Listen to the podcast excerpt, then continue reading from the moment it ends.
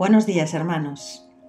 Una de las partes más emocionantes de caminar con Jesús es cuando Él nos revela una nueva dirección para nuestra vida. Sin embargo, esta nueva dirección no pasa desapercibida. El enemigo siempre busca desviar nuestra atención y dispersar nuestras mentes a través de la distracción. Desde el mismo momento en que Jesús comparte su visión para nuestras vidas, la respuesta del enemigo es la estrategia de la distracción. A medida que vamos descubriendo y ganando claridad, el diablo intenta redirigir nuestra atención hacia asuntos menores. Y a él no le importa cuál sea esa distracción, siempre y cuando nos quite los ojos de la visión y la comisión de Dios para nuestras vidas. En el libro de Mateo capítulo 14 vemos cómo los discípulos están en medio del mar en medio de una tormenta, y Jesús llega hasta ellos andando sobre el mar.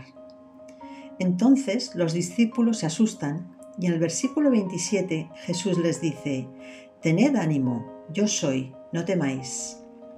Entonces le respondió Pedro y dijo, Señor, si eres tú, manda que yo vaya a ti sobre las aguas. Y él dijo, ven. Y descendiendo Pedro de la barca, andaba sobre las aguas para ir a Jesús.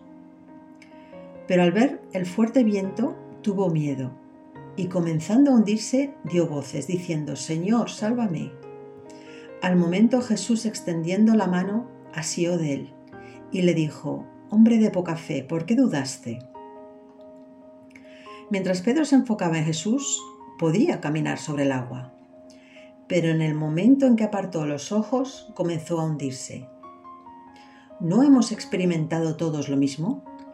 A todos nos ha pasado que tratando de avanzar en el plan de Dios, solo conseguimos distraernos con el ruido que nos rodea. Debemos hacer un esfuerzo consciente de mantenernos enfocados en la dirección que Dios nos ha mostrado y no en la gran cantidad de distracciones que nos ofrece el mundo. Solo si seguimos centrados en Jesús podremos caminar a través de las tormentas y evitar los ataques espirituales que nos rodean. No miremos ni a la derecha ni a la izquierda, sino estemos completamente enfocados en lo que el Señor nos ha llamado a hacer. Proverbios 4, 25 al 27 nos dice, tus ojos miren lo recto y diríjase sus párpados hacia lo que tienes delante. Examina la senda de tus pies y todos tus caminos sean rectos. No te desvíes a la derecha ni a la izquierda, aparta tu pie del mal si evitamos las distracciones, podremos cumplir con el propósito de Dios. Lograremos grandes cosas para Jesús a medida que discernimos su dirección.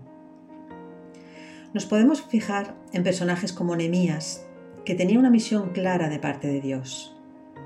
Cuando Nehemías entendió que Dios le pedía reconstruir la muralla, encontró muchos obstáculos, pero se negó a dejar que eso le distrajera de su tarea.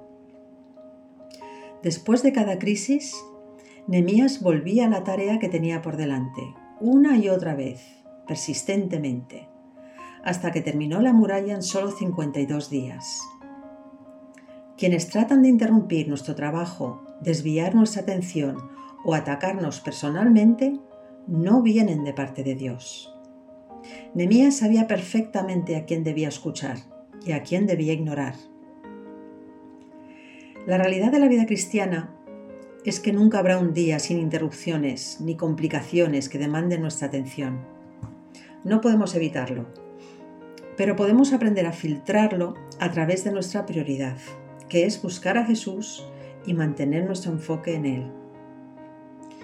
Y cuanto más hábiles seamos para mantenernos enfocados, más nos volveremos como Jesús. Aprenderemos a reconocer la voz del Padre susurrando a través del ruido de la vida cotidiana.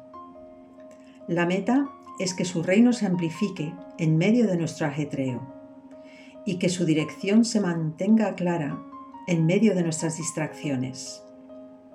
Bendiciones hermanos y hasta pronto.